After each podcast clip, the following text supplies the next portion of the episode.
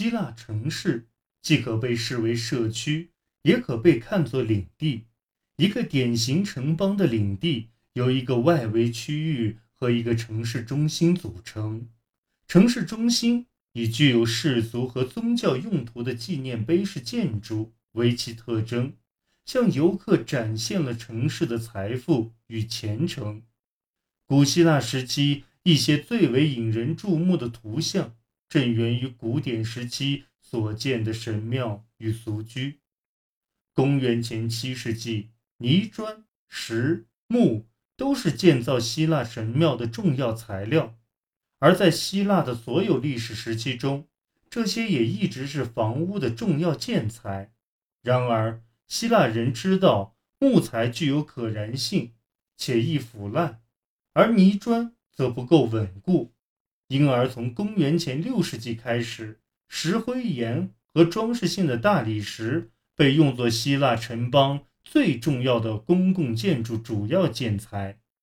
这种情况在公元前五世纪最为多见。雅典和整个希腊的世界采石场保证了优质的白色大理石的稳定供应，因此，许多保留至今的古希腊纪念碑式建筑。都是神庙、圣库、剧场、军备仓库等，这些建筑中许多都具有高雅的建筑装饰。大量保存至今的古希腊纪念碑式建筑都曾具有某种宗教功能，或被当作圣库，或被当作神庙使用。从公元前六世纪开始，出现了两种相互间有着明显区别的神庙建筑风格。多利安式和爱奥尼亚式。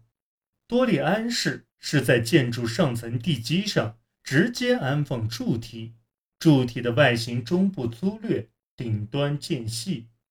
爱奥尼亚式则在柱体与建筑上层地基之间还放置了筑基石。爱奥尼亚风格的柱体笔直，与多利安式的柱体相比稍显纤细。筑基石。和柱头更具有装饰性。多利安风格的发展于公元前五世纪中叶达到顶峰。建于雅典卫城的帕提农神庙就是以这种风格建成的，是供奉雅典娜的圣殿和圣库。这座神庙实际上始建于希波战争之前，到公元前四百四十七年。它被作为伯里克利的建筑计划的一部分而得以继续修建。当时，伯里克利制定了一个用建筑来装点城市的庞大计划，希望这些建筑能给雅典公民留下深刻印象，使雅典的属地和竞争城邦产生畏惧之心，并表达雅典人对神旨的前进之情。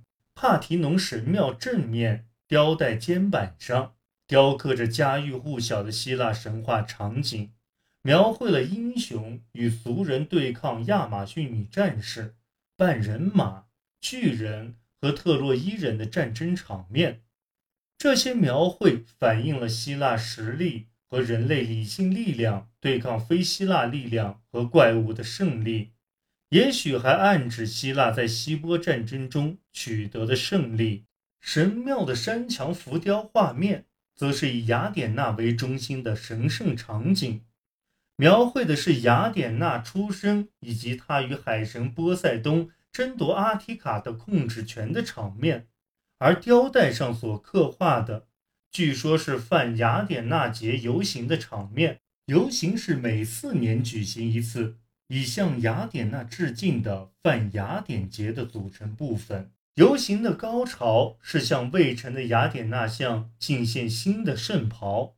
整条雕带表现了游行的全过程，最终把观察者的注意力引到敬献圣袍的这一中心场景上。神庙的雕塑祭品都涂有鲜艳的色彩。神庙最里面的房间。原本放着用黄金和象牙制成的雅典娜像，那是公元前五世纪雅典最著名的雕塑家菲迪亚斯的作品，像高十二米，用一吨黄金来装饰。菲迪亚斯花了九年的时间才完成这一作品。建造帕提卡农神庙只是伯里克利当政时期在雅典卫城实施建筑计划的一部分。大约在同一时间建造的还有卫城那纪念碑式的山门。在伯里克利去世后，卫城建起了一座稍小一些的爱奥尼亚式神庙——厄瑞克忒翁神庙，与帕提农神庙相似。厄瑞克忒翁神庙也是用潘泰式列克大理石建造的，而其装饰雕带则用黑石造成。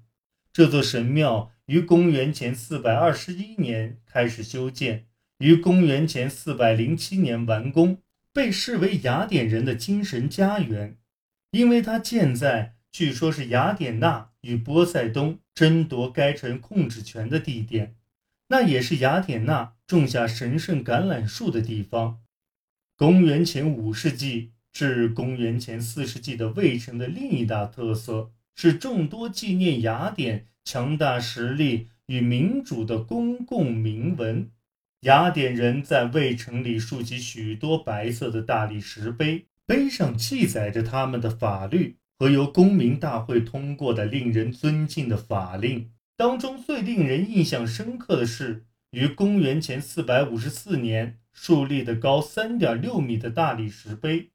据碑上记载，雅典属地的贡品中有六十分之一被进献给了雅典娜。公元前4世纪的雅典雄辩家和政治家，如德摩斯蒂尼等，常常抱怨他们那代雅典人。没有取得像伯里克利那个时代的人的伟大建筑成就，相反，却在建造细致的私人住所和炫耀个人财富的纪念碑上花费了太多精力。德摩斯蒂尼的抱怨反映了一个事实：公元前四世纪上半叶，由于蜀地向雅典进贡的景象已不复存在。